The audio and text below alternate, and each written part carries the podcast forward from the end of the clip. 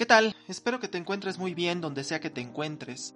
Mi nombre es Raimundo Salcedo y hoy, 11 eh, de noviembre de 2022, te doy la más cordial bienvenida a este nuevo episodio del podcast Historia Universal Contemporánea, dedicado a la era del imperio. Este episodio continúa la serie que veníamos desarrollando desde el episodio pasado del 21 de octubre, en el que se trató sobre la guerra franco-prusiana de 1870-1871.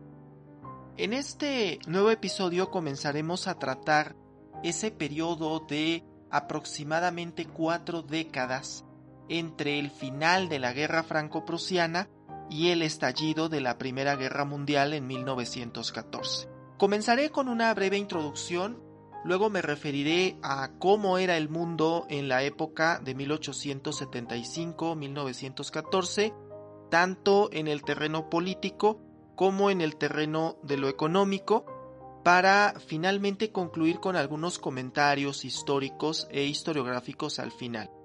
Este episodio se basa principalmente en los primeros capítulos del libro del historiador británico Eric Hobsbawm llamado La Era del Imperio 1875-1914. Bien, eh, sin más preámbulo, hablemos de historia. Y como introducción diremos que el periodo en análisis es el momento al que eh, llama la revolución centenaria. Porque justo en ese momento, finales de los años 70 y años 80 del siglo XIX, es ese momento en el que las revoluciones que dieron forma al mundo que se vivía entonces estaban cumpliendo 100 años. La independencia de los Estados Unidos, la Revolución Francesa, los inventos que detonaron la Revolución Industrial, todo esto estaba cumpliendo 100 años ya por aquel entonces. Es el momento de la llamada Belle Époque. Grandes avances tecnológicos, un momento de paz internacional muy marcado, y en resumen, eh, se podía considerar que era la mejor época para vivir. Claro está, esto para las clases altas y medias, ya que para las clases trabajadoras la realidad pues era otra, como lo veremos en un momento. En palabras de Hobsbawm, no ha habido en la historia una centuria más europea, ni volverá a verla en el futuro. Diremos también que este periodo tiene un límite temporal muy marcado, que es, eh, por supuesto, la crisis de julio de 1914 y el estallido de la Primera Guerra Mundial, que constituye el punto de no retorno después del cual el mundo no volvería a ser el mismo. A este periodo se le llama, Hobsbawm lo llama así, con justicia la era del imperio, por dos principales razones. Por un lado, porque la cantidad de jefes de Estado que reclamaban para sí el título de emperador era mayor de lo que hubiese ocurrido anteriormente en la historia moderna. Pero además, porque constituye el punto más álgido del imperialismo colonial, al punto que todo el mundo se vio directa o indirectamente involucrado en la lógica colonial de finales del siglo XIX, y continentes como África y Asia fueron grandes extensiones coloniales de hecho y de derecho por parte de las potencias europeas del momento. Pues bien, nos referiremos entonces ahora a cómo era el mundo en la era del imperio. Y al respecto me referiré primero al ámbito político para después referirme al tema económico. En el ámbito político internacional debemos decir que existía una amplia división del mundo entre países industriales, que no exactamente industrializados, ya que a inicios de la era del imperio el único que cumplía con esa denominación cabalmente era el Reino Unido, pero había un grupo de países industriales y, por otro lado, los países no industriales, que es el caso de los que se encuentran en los continentes de Asia, África, América, América Latina, por supuesto, y que se traducían en muchos casos en las colonias de los países industriales. Para esto vale la pena traer a colación aquí la tesis de Immanuel Wallerstein sobre el sistema mundo. E, en esta obra sobre el moderno sistema mundial, Wallerstein plantea que existe un sistema basado en un centro y una periferia. El centro lo define él normalmente como una ciudad, que es prácticamente la capital del mundo, alrededor de la cual eh, hay una suerte de semicentro y por otro lado existe una periferia, que son todos los países que proveen a ese centro de todos los bienes de consumo. ¿sí? Podemos decir con seguridad que Latinoamérica, Asia, África y Oceanía en este momento, en el momento de la era del imperio, eran periferia, en tanto que el centro, el mero centro de ese sistema mundial en ese momento, se encontraba por entonces en Londres. Podemos extrapolar esta idea para poder ubicar el centro como las potencias europeas imperialistas del momento en la medida que se encuentran ejerciendo una dominación ya sea de hecho o de derecho sobre otras, eh, otras latitudes. Ahora, los grandes perdedores del concierto colonial del siglo XIX habían sido y estaban siendo, por supuesto, España y Portugal, que a inicios de siglo habían perdido todas sus colonias en América, y las pocas que retuvieron se perderían antes de finalizar el siglo. Por su parte, Francia, Alemania, Bélgica, Reino Unido e Italia jugaban un papel toral como centro o semicentro de este sistema mundo y a diferencia de eh, España y Portugal tienen una mayor cantidad de colonias y logran expandir su imperio colonial. Por su parte, el papel que jugaba Rusia en ese momento estaba más del lado del centro que el de la periferia. En efecto, aunque más atrasado respecto que sus compañeros europeos, que el resto de los europeos, al punto que todavía existía en ocasiones el debate entre si Rusia era Europa o era Asia, cierto es que contrario a la creencia popular de que Rusia era absolutamente agrícola a inicios del siglo XX, el imperio ruso había iniciado ya un proceso de industrialización desde el mando de Alejandro III, padre de Nicolás II, que sería el último zar de Rusia. La producción industrial rusa era ciertamente más modesta que la de sus competidores, pero ello no significa que careciera por completo de industria y, por ejemplo, en comparación con el resto de los países europeos, Rusia se miraba al tú por tú por cuanto a producción cultural se refiere. Ciertamente hay un componente cuya importancia no se puede negar en este periodo, y me refiero, claro está, a los Estados Unidos. Con un grado de industrialización mayor al que tenía Rusia, y con un vasto territorio cultivable que le daban recursos prácticamente ilimitados, los Estados Unidos de América se estaban convirtiendo ya entonces en una de las potencias económicas del mundo, lo que le permitió asumir un rol político de mayor importancia al punto que la doctrina Monroe, que consiste en la idea de que sólo los Estados Unidos pueden intervenir en los asuntos de los países americanos, bajo este eslogan de América para los americanos, esta doctrina comenzó a tener mayor peso y en la práctica impidió que después de los fallidos intentos de la Francia de Napoleón III de incursionar en América, ninguna otra potencia no americana tuviera la osadía de pretender colonizar y o reconquistar los países de América Latina. Las diferencias entre el mundo desarrollado y el no desarrollado son sumamente complejas, pero Hobson hace referencia a dos.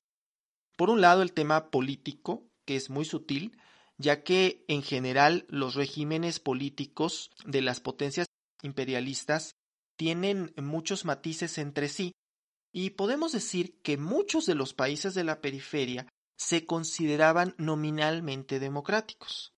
Aunque claro, e-, específicamente en el caso Latinoamérica, Hobsbawm señala. La negación del derecho del voto de los analfabetas, sin mencionar la tendencia a los golpes militares, hace imposible calificar a las repúblicas latinoamericanas como democráticas en cualquier sentido. Ahora, ha de decirse que el triunfo de los estados nacionales, que traté más a detalle en el episodio 2 de la actual temporada del podcast, había generado una cierta inclinación por dar, cuando menos, la apariencia de que existía un régimen democrático en muchos de los países que se crearon en el siglo XIX, pero también que en muchas de las potencias es evidente que se presentaban como monarquías. Vamos, esta es una de las razones para que ésta sea denominada como la era del imperio. En el aspecto cultural, sin embargo, la diferencia resulta más notoria, pues los niveles de alfabetización en los países del centro son mucho mayores que en la periferia. Pero esto solo es en lo que respecta a las clases trabajadoras y medias, porque en lo que toca a las élites no había tal diferencia. Al respecto, Hobsbawm indica Definir las diferencias entre los sectores avanzados y atrasados, desarrollados y no desarrollados del mundo es un ejercicio complejo y frustrante pues esa clasificación es por naturaleza estática y simple, lo cual no era la realidad que hay que encajar en ella. En el ámbito económico, podemos decir que esta era, contrario a lo que se podría intuir, tuvo una crisis económica de proporciones mundiales, conocida en su momento como la Gran Depresión, aunque ese nombre se reutilizaría para posteriormente referirse a la crisis de 1929. Pero en 1873 comienza un proceso de desaceleración económica y, para los contemporáneos del momento, es innegable que existía una crisis económica global durante ese periodo. El fenómeno que se presentó en esta crisis económica es el de la deflación, es decir, la disminución generalizada de precios que impactó principalmente a la agricultura y a los países que tenían un amplio sector agrícola, que realmente eran la mayoría, ya fueran desarrollados o no desarrollados, con la notable excepción del Reino Unido. Esta crisis se vio incrementada por la volatilidad del tipo de cambio entre el oro y la plata, que por entonces eran la forma en la que se realizaban las transacciones internacionales. La respuesta a esta crisis tendió a una serie de medidas proteccionistas que se presentaron en casi todos los países, con excepción, una vez más, del Reino Unido. Tal pareciera entonces que el Reino Unido era la gran excepción respecto a la crisis económica, pero ello no significa que no resintiera el impacto de la crisis. Por un lado, el Reino Unido se había dado el lujo de prescindir de la agricultura, y era el único país donde incluso los sectores más conservadores estaban dispuestos a abandonar la agricultura para dar paso a la sólida industria con que contaban y al floreciente sector terciario. Sin embargo, resulta cada vez más evidente que el Reino Unido estaba perdiendo la hegemonía a la que se había hecho acreedor durante la era de la Revolución. Hobsbawm plantea siete rasgos de la economía mundial en la era del imperio, que son los siguientes. Por un lado, una base geográfica más amplia.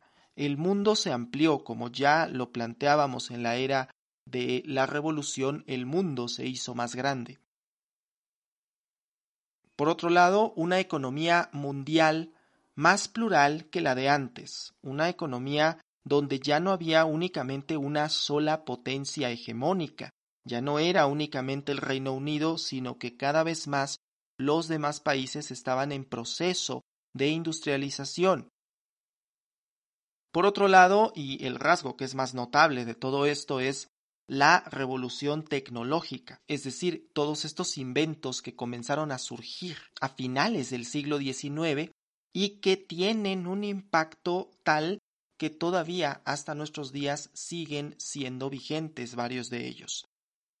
Por otro lado, la doble transformación en la estructura y en el modus operandi de la empresa capitalista. Por un lado, con la concentración del capital, cada vez más las industrias capitalistas empiezan a concentrar el capital y por otro lado, intentan racionalizar la producción. Eh, no eh, se confunda esto con eh, que se hagan raciones de la producción, sino que se buscaba que la producción fuese pensada y planificada de alguna manera para eliminar los costos de más. Y por supuesto, esta racionalización tocaba también a la gestión de la empresa. Como otra característica tenemos la transformación del mercado de los bienes de consumo y es que comienza a haber un amplio mercado de bienes de consumo y son los consumidores los que poco a poco empiezan a marcar la pauta sobre cómo van a tener lugar estos cambios. Hobsbawm plantea que no es, por ejemplo, el Rolls Royce el que viene a hacer el cambio radical respecto a la manera de producir vehículos de combustión interna, sino será el Ford Modelo T, que estaba pensado para las masas. Como otra característica, el crecimiento del sector terciario, comercio y servicios principalmente, empiezan a tener cada vez más una mayor relevancia y es innegable que en los años posteriores el comercio y los servicios tendrán cada vez más una mayor relevancia en la economía. Y finalmente una convergencia entre la economía y la política. Por primera vez en prácticamente todos los países del mundo hay la noción de medidas proteccionistas, generar medidas proteccionistas para el mercado interno.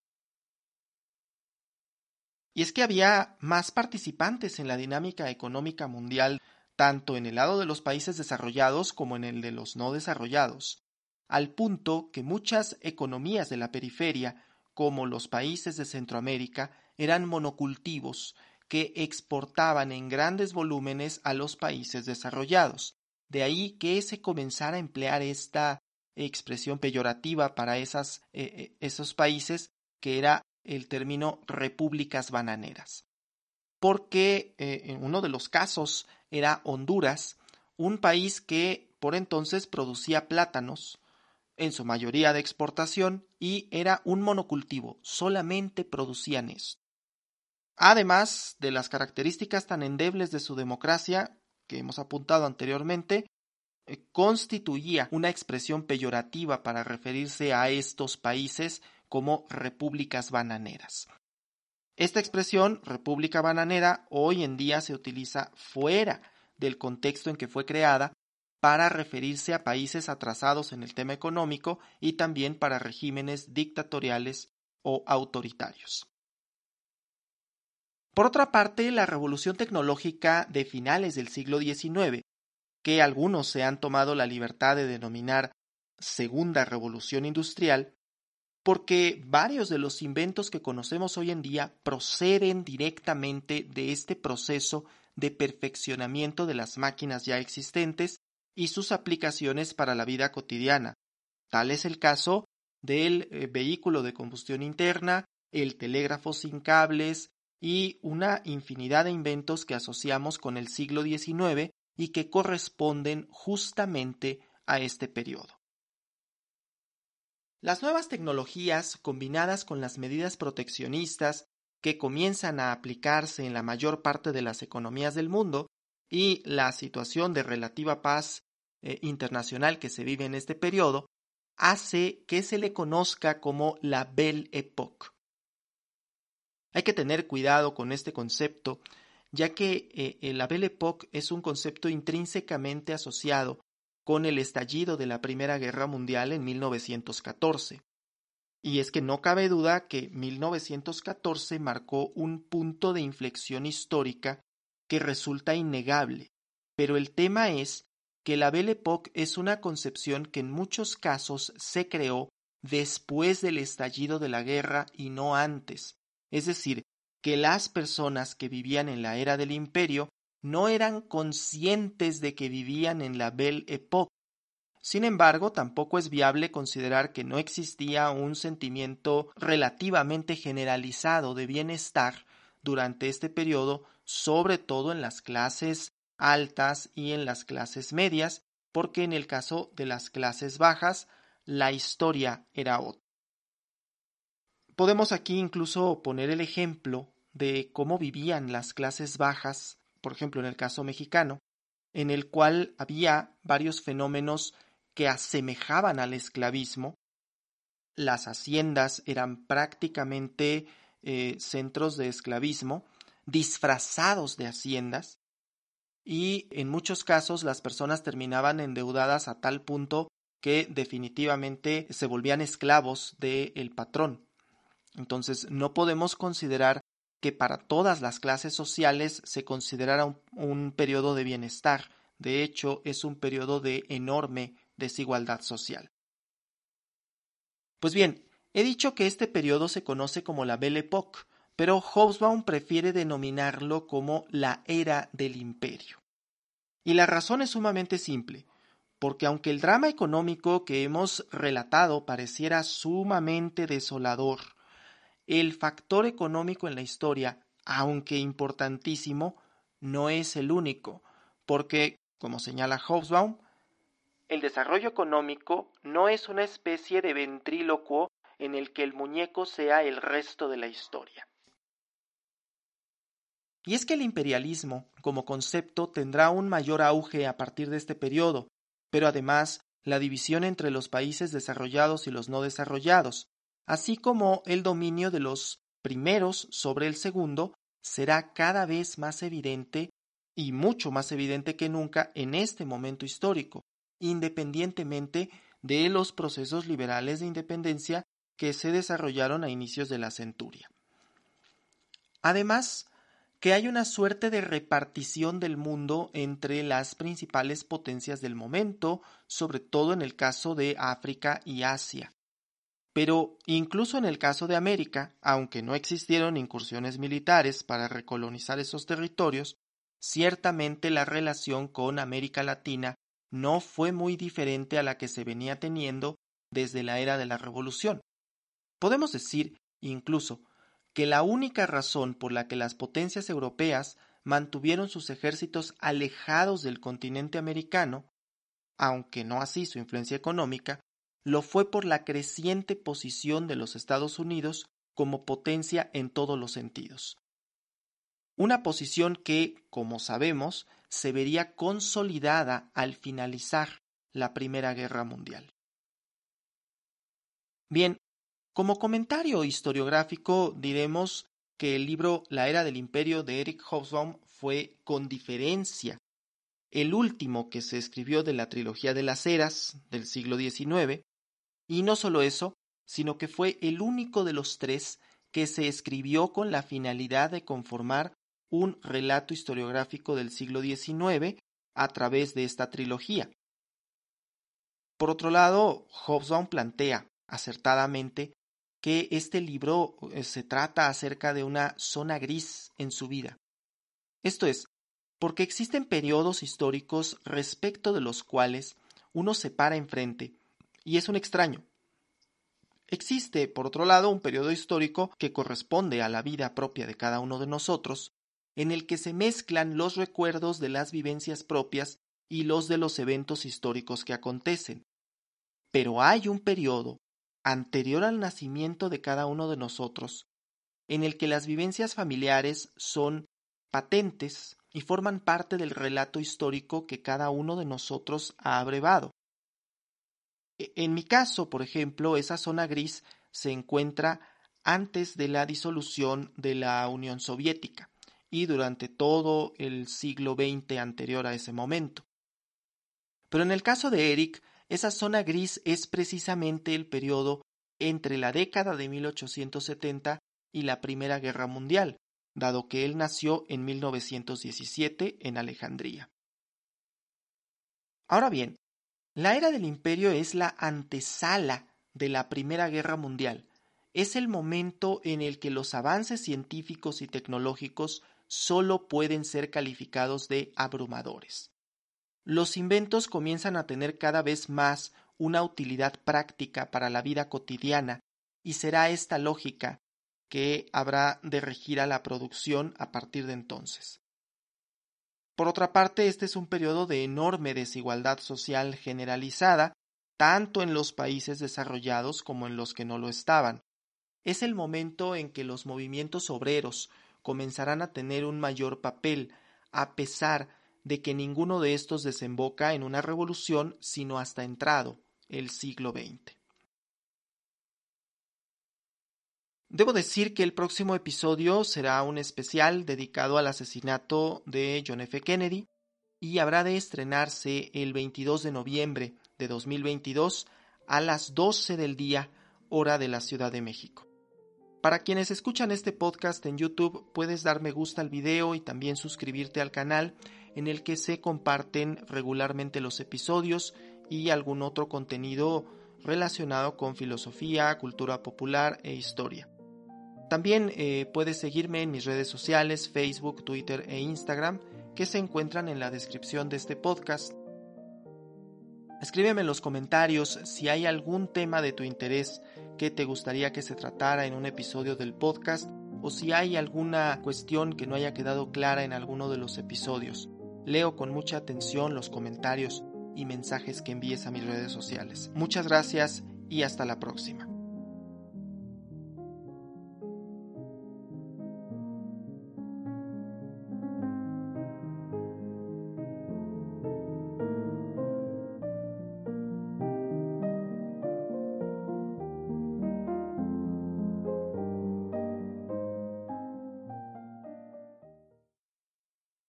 Episodio fue escrito y producido por Raimundo Salcedo Flores. Las fuentes documentales consultadas y citadas son La Era del Imperio 1870-1914 de Eric Hobsbawm y El Moderno Sistema Mundial de Immanuel Wallerstein.